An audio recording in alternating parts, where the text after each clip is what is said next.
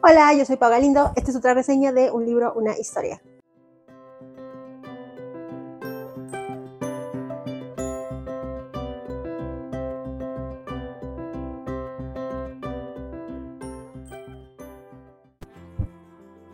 Que no. Que no. Ah, ya está eso. Sabrina está comiendo el set. Bienvenidos a una reseña más. De hecho, para ustedes, ya pasaron así de que un montón de semanas lo que me haya tardado en editar estos videos, pero para mí es el mismo día. Llevo tres reseñas grabadas, las últimas dos que vieron y esta reseña, porque si no, no me da la vida. Y como ya les había platicado, les voy a contar de libros que ya había leído en algún momento, de hecho tengo una lista de todos los libros que ya leí que les quiero platicar, que no es necesariamente que sean éxitos que se hayan estrenado ahorita, sino que son libros que en su momento tuvieron como mucho boom, pero luego a lo mejor no tienen como tantas reseñas en YouTube, o que creo que vale la pena darles una revisitada. En este me debatí bastante si platicárselos o no, pero coincidió que cuando estaba investigando el libro de Perdida, del cual ustedes ya tienen una reseña aquí en el canal, estaba viendo así como thrillers, thrillers similares y no sé qué, porque dije, les quiero recomendar porque es un género que ahorita tengo como muy pegado y quiero más libros yo de ese tipo. Entonces aquí en la lista dije, pues ya lo leí, ya lo leí, este me gustó, este no me gustó tanto. Me salió el libro al que vamos a platicar el día de hoy. Yo creo que de este sí me aventé primero el libro, después salió la adaptación. Ninguno de los dos fue como mi top pero tiene por ahí un algo. O sea, ese es un thriller y está ok. Entonces, bueno, de eso vamos a platicar el día de hoy y estoy hablando de La chica del tren de Paula Hawkins. Paula Hawkins nació el 26 de agosto de 1972 en Salisbury, Inglaterra. Creció en Zimbabue y después regresó a Inglaterra donde pasó la mayor parte de su vida. Estudió filosofía, política y economía en la Universidad de Oxford y después de graduarse trabajó como periodista durante 15 años escribiendo principalmente artículos de viajes, economía y críticas de libros.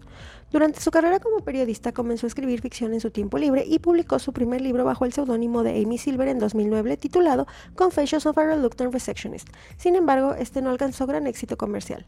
En 2015 publicó su segundo libro, el cual recibió múltiples reconocimientos y premios como el premio Goodreads Choice Award en la categoría de misterio y thriller en 2015. Antes de alcanzar la fama como escritora, escribió novelas románticas bajo el seudónimo de Amy Silver. Sin embargo, decidió cambiar de género y explorar el thriller psicológico, lo cual resultó en su gran éxito. A la fecha, ha publicado ocho libros, cuatro bajo el seudónimo de Amy y cuatro como Paula. Ha demostrado su habilidad para crear tramas cautivadoras y personajes complejos en el género del thriller psicológico, consolidándose como una de las autoras más destacadas en este campo. Hoy hablaremos de su segundo libro y el primero bajo su propio nombre, un thriller publicado en 2015 que se convirtió rápidamente en un éxito internacional vendiendo millones de copias en todo el mundo y alcanzando el primer puesto en las listas de libros más vendidos en varios países. Esta obra se titula La chica del tren. Rachel toma siempre el tren a las 8.04. Cada mañana lo mismo el mismo paisaje, las mismas casas y la misma parada en la señal roja. Son solo unos segundos, pero le permiten observar a una pareja desayunando tranquilamente en su terraza. Siente que los conoce y se inventa unos nombres para ellos, Jess y Jason. Su vida es perfecta, no como la suya, pero un día ve algo, sucede muy deprisa, pero esto es suficiente. ¿Y si Jess y Jason no son tan felices como ella cree? ¿Y si nada es lo que parece? Este es un libro del 2015 del género de thriller o de suspenso de la editorial Planeta. Se publica bajo el título de The Girl on the Train y tiene 352 páginas. Yo lo compré casi luego, luego de, desde que salió porque había mucho hype y mucha publicidad alrededor de este libro y pues me movió el morbo y no me acuerdo si lo leí luego luego, pero sé que le eché el ojo casi en cuanto salió y creo que por el hype que tenía no llenó totalmente mis expectativas y bueno, de eso les platico ahorita. Me sorprendió su precio ahorita que lo estaba buscando para platicárselos a ustedes porque ya pasaron bastantes años desde su publicación y el costo todavía sigue estando un poquito elevado. Lo pueden encontrar en 428 pesos en esta edición de pasta blanda o en 249 pesos mexicanos para la edición digital de Kindle. Si pueden encontrar el audiolibro en Audible, en iBox y en algunas otras páginas. Su calificación en Goodreads es 3.96. Yo le puse un 3 porque se me hizo un poquito aburrido en algunas partes y yo lo recomendaría para quizás unos 15, no, probablemente 16 años en adelante porque es un libro de suspenso, pero creo que no está tan digerible como algunas otras obras de este género. Antes de platicarles el resumen del libro, del cual eh, probablemente no les spoilers porque siento que parte de la magia de este libro es descubrir qué pasó al final. Y si se los digo, les contaría neta todo el chiste, nada les voy a contar como lo suficiente para que se les antoje, pero voy a platicarles también de su adaptación al cine, la cual acabo de ver hace poquito, otra vez porque la vi en su momento en el cine y recuerdo que no me gustó mucho. La volví a ver y me aburrí estándola viendo. Entonces, no sé, me puse a ver Gone Girl para la reseña de hace algunas semanas y creo que el día siguiente vi este. Entonces, comparando los dos thrillers, el otro es de verdad es que es superior y eso que yo les puse la misma calificación porque quizás me dieron el mismo feeling cuando lo leí, pero eh, en este sentido este, la adaptación me dio flojera en algún punto. Yo creo que les ha pasado de esas de que estás viendo y dices, no, me voy a poner a ver la película. Creo que es una maldición que tenemos ahorita con las redes sociales, que a veces estás viendo la tele y luego dices, ay, voy a ver el celular, voy a checar una notificación, voy a hacer no sé qué, y ni estás viendo una cosa, ni le estás prestando el full atención a una, ni full atención a otra. Eso a mí me choca y es un hábito que trato de quitarme, sobre todo cuando estoy compartiendo tiempo con otras personas, pero cuando estoy yo sola, inevitablemente a veces me pasa y yo tengo la mala maña de que para trabajar pongo películas de fondo. Cuando necesito editar videos, editar fotos o hacer cosas, pongo algo que yo sé que no requiere el 100% de mi atención. Entonces eso hace que cuando veo una película y me aplasto y digo, voy a ver la película, me empieza a dar como la ansiedad de, no, saca el celular y digo, no, o sea, disfruta la película. Bueno, con la chica del tren estaba yo aplastada tratando de ver la película y ya había pasado la mitad y dije, no, ya. Y saqué el celular y ya empecé como que un ojo acá y un ojo acá porque realmente me, me estaba aburriendo. Y sí empecé a recordar detalles de, ya me acordé como por dónde va, ya me acordé como tal, porque ya la había visto, entonces eso no se me hizo tan emocionante. Y eso me pasó con Gone Girl, esa sí la vi de pe a pa, y pues no sé, no sé si, si, si es la adaptación o, o, no sé si es la historia o no sé si es que la estaba comparando con la otra y esta es como un poquito no tan buena, no lo sé, no lo sé, pero me quedé con sentimientos encontrados. Les voy a platicar primero el resumen de, lo que se trata el libro, después vamos a platicar la adaptación y luego les voy a hacer algunas comparaciones. Y al final, final, dependiendo de cuánto tiempo nos lleve esto, les voy a recomendar algunos otros thrillers de los cuales ustedes se pueden hacer si leyeron este o leyeron Perdida y les gusta el género del suspenso. Nuestra protagonista se va a llamar Rachel Watson. Ella es una mujer en sus 30 que resulta que es desempleada, divorciada, alcohólica y con otros problemas en su vida. Y de esto nos vamos a ir enterando durante los primeros capítulos del libro. Resulta que Rachel, al momento que la conocemos, sabemos que ha tenido un pasado problemático derivado como de la bebida. Esto tiene algo que ver como que se separa de su esposo que se llama Tom y ella sí queda muy devastada con sentimientos de depresión, de soledad y le afecta que ahora él tiene una nueva familia con una mujer que se llama Ana y con una hija que se llama Ivy, por lo que Rachel se encuentra, aparte de sola, como muy amargada y eso pues ha hecho que al punto en el que la conocemos ya trae un pasado en el que su escape es ponerse a tomar. Igual vamos a descubrir que Rachel, a pesar de que extraña mucho su matrimonio, sí tuvo un matrimonio complicado. De hecho, hay un suceso por ahí que detona algunas cosas. Y ella, este suceso, más los problemas con la bebida, hacen que ella tenga como alguna situación con la memoria. Y por ser nuestra narradora, ella se va a convertir en una narradora, creo yo, poco fiable de los hechos que se van a relatar.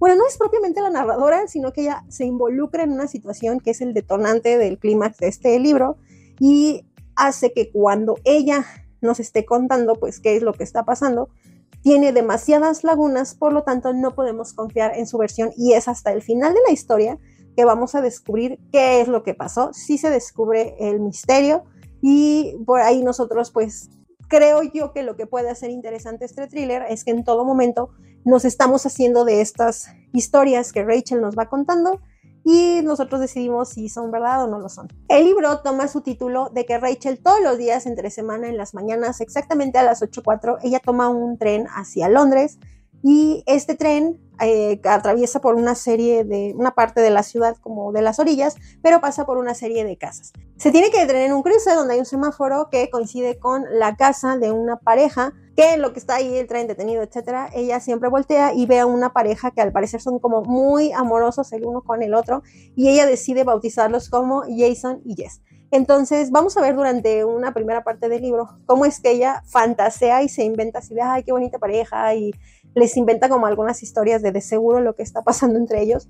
Esto es tan reiterativo que ella ya llega a idealizar a esta pareja y esto nosotros podemos analizarlo que quizás sea por este sentimiento como de soledad y de tristeza y de pues de fracaso en su matrimonio que ella experimenta que lo proyecta pues así esta pareja que ni conoce ni toma. Dentro del libro vamos a descubrir que esta mujer se llama Megan y que eh, resulta que ella viene siendo como niñera para unas personas que trabajan por ahí cerca. Sin contarles muchos detalles, les puedo decir que hay un misterio relacionado con esta chica que en un primer momento eh, Rachel no sabe cómo se llama, pero un día mientras va en el tren, ella presencia algo ahí a lo lejos, como que la impacta mucho algo que pasa en esta casa y tantitito después se da cuenta de que Megan eh, desapareció ella al darse cuenta que esta chica pues no aparece, decide involucrarse en la investigación porque ella siente que la conoce, o sea, de tanto que pase, de tanto que la ve, ella pues digamos que sabe cuál es su rutina mañanera, entonces cuando desaparece, ella voluntariamente va y dice, oigan, es que yo vi esto o yo sé algo o tal. Ella va a tratar de aportar algo a esta investigación que es llevada por un detective que se apellida Gaskill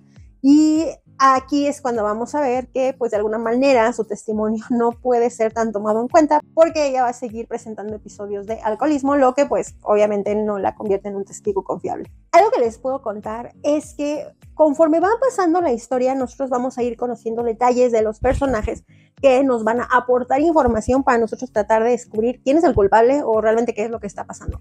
Por un lado, vamos a ver que por ahí sale un terapeuta que va a tener cierta relevancia dentro de la historia. Este es el terapeuta de Megan. Y esto nos va a dar algunos detalles de algunos problemas que tenía Megan, que obviamente no tiene la vida perfecta e idealizada como Rachel la pinta cuando la ve a través de la ventana del tren. Por otro lado, vamos a indagar un poquito más en el matrimonio de Rachel y de Tom. Como ya les comenté, Tom ahora está casado con una nueva persona. Esta nueva persona y Rachel tienen bastantes tensiones, no se llevan absolutamente nada bien y de hecho por ahí hay varios hechos que se van a detonar al final que vamos a ir arrastrando de ciertas conductas que vemos de cómo se llevan estas dos chavas. Y también vamos a indagar un poquito más en el pasado de Tom, en cómo él realmente era con Rachel. Y esto va a impactar con el final final de toda la historia. En este punto no les puedo contar cuál es el meollo de eh, la trama, pero sí les puedo contar que se descubre que Rachel tuvo un episodio de amnesia derivado del alcoholismo, o sea, de ese blackout que te da por tomar un montón, y de hecho ella misma se ve como frustrada dentro de la lectura. Tú ves que, o sea, ella tiene como muchos sentimientos como de que es que porque no me puedo acordar y demás. Y esto ella se lo está poniendo como un reto personal, el tratar de acordarse de qué es lo que pasó. Y en este sentido, una vez que la historia avanza, nosotros vamos a descubrir que Rachel de hecho estuvo ahí en el momento de la desaparición de Megan, o sea, en la escena del crimen, y vamos a ver cómo es que estaba ahí o por qué estaba en esa situación. Y esto tiene que ver con pequeños momentos en los que Rachel empieza a recuperar la memoria para ella poder ayudarnos a descubrir cuál es el final. Obviamente es un final como bastante conveniente en el que todas las líneas se van más o menos cerrando y todos los personajes que se nos presentaban en el libro, el psiquiatra y la, Ana, la nueva esposa y Tom y todo mundo, todos los que están involucrados, se hace una telaraña que al final dices, ah, pues todos participaron, este por esto, este por esto, este por esto. Vamos a ver que la relación entre todas estas personas son mucho más complejas de lo que nosotros estamos leyendo en un inicio en la novela y vamos a descubrir por ahí que Tom tiene más que ver en este crimen de lo que nosotros podríamos pensar, no solo por el lado de Rachel y de las afectaciones que tuvieron cuando estaban, ellos estaban casados. Y ahorita que les cuente de la película, pues les voy a dar un poquito más detalles que podrían parecer spoilers. Por lo pronto, esto es todo lo que les puedo contar sobre la chica del tren, porque si les digo al final, neta, se los voy a arruinar. Y lo que sí les puedo contar son como dos notitas que a mí me brincaron. Una, estuve buscando cuál era la inspiración de la autora para esta novela y resulta que ella en un periodo de tiempo de su vida hacía muchos viajes en tren. Entonces durante todos sus trayectos pues, le tocaba ver como un montón de cosas, un montón de casas y ella eh, ahí se puso a pensar así como de que pues, ¿qué onda con la vida de todas esas personas que ella veía a través de las ventanas? Y así es que decidió inventar un thriller en el que una pareja fuera la protagonista de una persona que iba viéndolos como a través de una ventana del tren. Entonces, bueno, pues está interesante que la autora como que haya tenido esa inspiración. Y por otro lado, algo que me brinco bastante es que es conveniente que pues la protagonista, que podría ser la que presenció como todo el meollo, que sería Rachel, pues sea una persona con problemas de alcoholismo, porque esto lo vuelve, como les dije, un narrador cero fiable. Entonces nosotros, pues, te desespera, pero a la vez es como que lo que se supone que se mantiene en suspenso el estar leyendo a ver si esto la historia avanza y qué pasó y cómo lo hicieron y demás. Entonces, creo que eso es lo que a mí me generó como sentimientos encontrados, porque, como les digo, la lectura no se me hizo tan amena. O sea, el libro no es malo, pero tiene un ritmo que a mí en su momento, cuando lo leí, no me encantó. Luego resulta que este libro tiene una adaptación de 2016 bajo el mismo título, The Girl on the Train, que fue producida por DreamWorks y que fue eh, distribuida por Universal. Fue dirigida por Tate Taylor, quien ha dirigido otros trabajos como The Help o la película de terror Ma. Y esta película está protagonizada por Emily Blunt como Rachel, Rebecca Ferguson como Anna, Hayley Bennett como Megan y Justin Theroux como Tom Watson. Tiene una calificación de 6.5 de 10 en IMDb y como les digo, yo hace un par de días me puse a verla y no me atrapó por completo, pero pues no sé, como creo que la comparé con la anterior, pero si ustedes ya la vieron y si les gustó esta adaptación, yo les invito a que me lo platiquen aquí abajo en la cajita de los comentarios. Ahora les voy a platicar de las principales diferencias que encontré entre el libro y la película. eh, que sí tuve que volver a ver como para acordarme, porque me acordaba como de la historia en general y yo así de yo me acuerdo que aquí había un crimen y me acuerdo de algunas cosas, pero nada más. A partir de este punto es probable que les diga algunos spoilers de algunos detallitos sutiles si no han leído el libro o no han visto la película, pueden dejar aquí el video. Si les gusta el género del thriller, ese es otro de los libros a los que se pueden acercar, que en su momento tuvo muchísimo boom. Y si ustedes han leído algún otro libro de Paula Hawkins, también los invito a que me lo dejen aquí en los comentarios cuál es el libro de ella que me recomiendo, porque a lo mejor pues este no me encantó tanto, pero a lo mejor tiene otros que están así como superiores o muchísimo más buenos o más atrapantes. Yo los invito también a que sigan al podcast en todas sus redes sociales, un libro, una historia, o arroba podcast de libros en Facebook, Twitter, Instagram, YouTube. A mí me pueden seguir como Pao Galindo o arroba soy bajo Pao Galindo o arroba los libros de Pau. Ahora sí, con las diferencias del libro contra la película, porque puede contener spoilers o puede que no, en 3, 2, 1. La primera diferencia que encontré fue el enfoque narrativo, porque obviamente al tener su adaptación al cine, pues tiene que ser muchísimo más rápida y muchísimo más fácil de entender. En el libro nosotros vamos a ver todo lo que está pasando, sí principalmente a través de los ojos de Rachel, pero también existen monólogos de otros personajes como Megan, como Tom, como Anna, lo que nos hace tener varias perspectivas y nosotros como lectores, pues jalar la que mejor nos convenga y armar el rompecabezas. Sin embargo, en la película únicamente se encuentra desde la vista de Rachel, por lo tanto, pues nos tratan como de confundir o gloriar durante toda la película hasta que descubramos al final qué fue lo que pasó. La segunda diferencia sutil que encontré, que creo que para mí se hace una gran diferencia, que obviamente también tiene que ver con el tiempo en pantalla, es el desarrollo de personajes.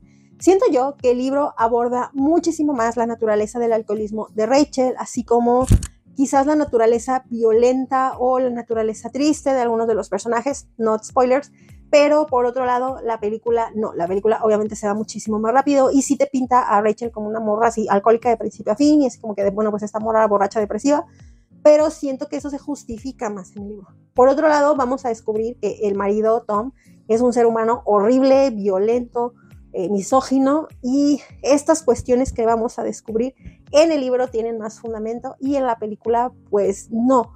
O sea, sí lo vemos como que estos momentos donde explota, pero lo vemos que en la película explota contra Rachel. Entonces no sabemos si Rachel es la que se está victimizando por eso o así lo recuerda. Pero en el libro sí vemos más sucesos con más personas y dices, ah, es el vato. Otra pequeña diferencia es que sí hay cambios en la trama, cambios súper sutiles que no tienen tanta importancia, pero que sí pueden alterar la comprensión que nosotros tengamos de los hechos por un lado, en el libro todo tiene como muchísimo más detalle y más cuidado al momento que nos sueltan cuando va apareciendo un personaje, por ejemplo, la participación del psiquiatra o, por ejemplo, cuando descubrimos qué relación tiene Megan con Tom y como que en la película es, es más, no sé, como un poquito más caótico.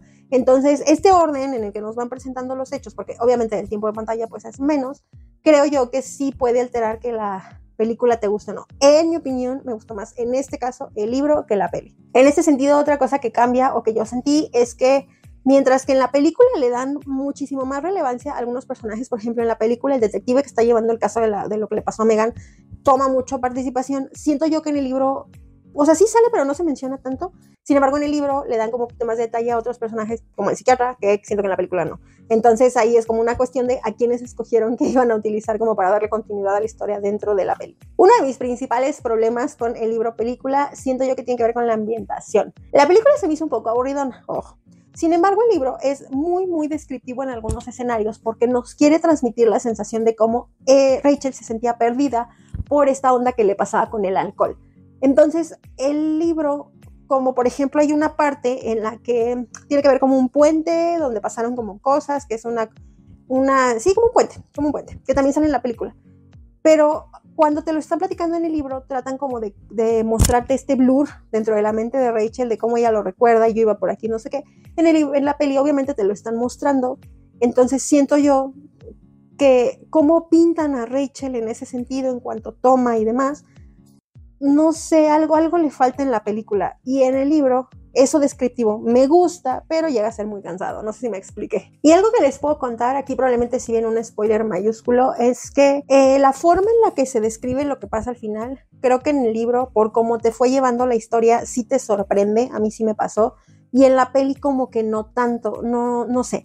Resulta que aquí hay una cuestión en la que em, Tom y eh, Megan habían tenido por ahí un que ver y esto desata un caos y al final descubren que Megan está muerta y que estaban tratando de inculpar a Rachel por esto. Pero Rachel sí estaba ahí en ese momento, pero Rachel no hizo nada. Entonces pasan cosas Y siento yo que cuando lo vas descubriendo en el libro, es como de, ah, no manches, por eso este día que esta morra se acordaba de esto. O sea, como que tú mismo vas jalando esas memorias de Rachel y acá te lo están mostrando y de alguna manera es como rápido y luego de repente, pum, ella recupera la memoria y cosas así. Entonces, no sé, no me gustó tanto como se presentó, pero siento yo que por eso como que se hace más tedioso por acá por la peli. Esto sería todo lo que les puedo contar sobre la chica del tren, porque como les digo, creo que lo interesante es eh, descubrir esos pedacitos del hilo que nos llevan a ver cómo está el crimen. Y si les gusta el género del suspenso, yo les invito a que se echen un clavado por este libro de Paula Hawkins, pero que le tengan un poquito de paciencia. Igual ya les dije que en los comentarios, si ustedes ya leyeron algún otro libro de la autora, que les gustó muchísimo más o que realmente los emocionó así de wow, mi thriller favorito de la vida, por favor, déjenmelo aquí en los comentarios, porque yo la verdad es el único libro que he leído de la autora y quizás porque me quedé con una sensación así como de cuando lo leí. Entonces a lo mejor me falta encontrar por ahí alguna otra lectura de ella. Si les gustó La chica del tren o si les gustó Perdida, que fueron los últimos dos libros de thriller que les traje al podcast, yo les quiero hacer otras tres recomendaciones de otros libros de suspenso porque luego a veces nos quedamos como picados y no sabemos qué leer. El primero de ellos se llama La viuda de Fiona Barton, publicado en 2016 con 528 páginas. Este es un libro en el que una mujer se entera de que su marido pues es acusado de un crimen así horrible y les voy a leer la sinopsis. El marido de Jean Taylor fue acusado y absuelto de un crimen terrible hace años. Cuando él fallece de forma repentina, Jean, la esposa perfecta que siempre le ha apoyado y creído en su inocencia, se convierte en la única persona que conoce la verdad. Pero, ¿qué implicaciones tendría aceptar esa verdad? Hasta dónde está dispuesta a llegar para que su vida siga teniendo sentido. Este libro se parece a los anteriores, o más bien yo lo comparo con los anteriores porque tiene giro argumental al final de la historia. Como te acuerdan de Gone Girl, que vas por un lado y al final dice mi mamá que siempre no, y en La chica del tren pasa lo mismo. Bueno, este libro te da una sensación similar y si eso es algo que te gusta, esos giros esos plots dentro de tus lecturas, creo que este es uno de los libros que pues quizás te puede gustar.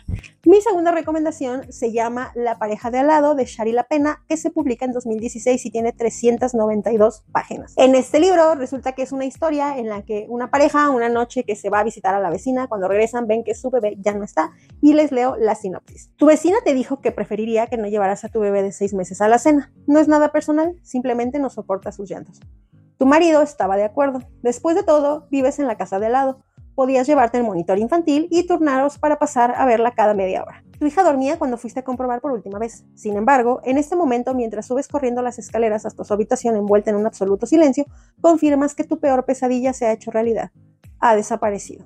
Nunca antes habías tenido que llamar a la policía ahora están en tu casa y quién sabe lo que puedan llegar a descubrir. Y el último libro que les quiero recomendar de un género similar se llama Desapareció una noche de Dennis Lehane que se publicó en 2016 y tiene 398 páginas. Aquí se trata de un libro que se desarrolla como en los años 50, donde una pequeña como de unos 5 años desaparece y pues un detective se propone encontrarla. Y les leo la sinopsis. Una niña de 4 años ha desaparecido y su historia acapara el interés mediático. Socios y desde hace meses amantes, Kenzie y Genaro superan su desgana inicial y aceptan colaborar con la policía para resolver el caso. La madre de la pequeña es un ser egoísta y negligente cuya actitud ha propiciado el posible secuestro, pero no por ello dejan de buscar el rastro de los captores. Junto con un par de curtidos agentes en la brigada contra el crimen infantil, van a tener que lidiar con traficantes de drogas, estafadores, asesinos depravados y una cascada de acontecimientos que podrían dejar el caso sin resolver. En un giro inesperado, la pareja de detectives más famosa de Boston se enfrentará a un dilema esencial que pondrá a prueba sus principios y su amistad como nunca antes. Como les dije, si a ustedes les gustó Perdida o La chica del tren y les gustan los thrillers con giros argumentales, aquí les dejo otras tres recomendaciones. Y si ustedes tienen alguna otra recomendación para mí de libros similares, sobre todo más parecidos a Perdida, por favor también déjenmelo en la cajita de comentarios. Ya les hice el comercial de todas las redes sociales. Muchísimas gracias a los que ya apoyan al podcast porque siguen apoyando a que este proyecto crezca. Nos escuchamos, ya saben que no sé cuándo, con alguna otra reseña de un libro, una historia. Bye.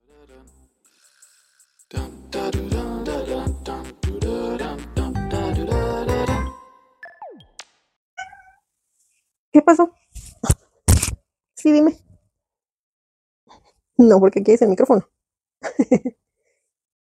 Íbamos muy bien hasta hace unos momentos.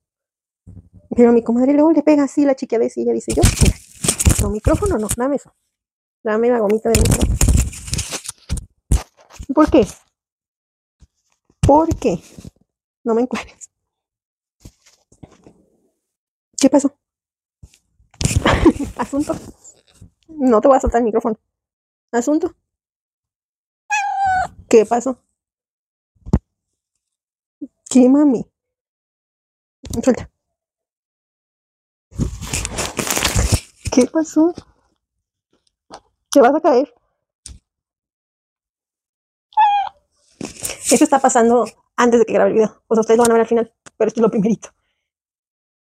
Llevo tres videos grabados al día de hoy. O sea, es el tercero. Durante el segundo estuvo súper dormida. En el primero sí dio lata, en el segundo no.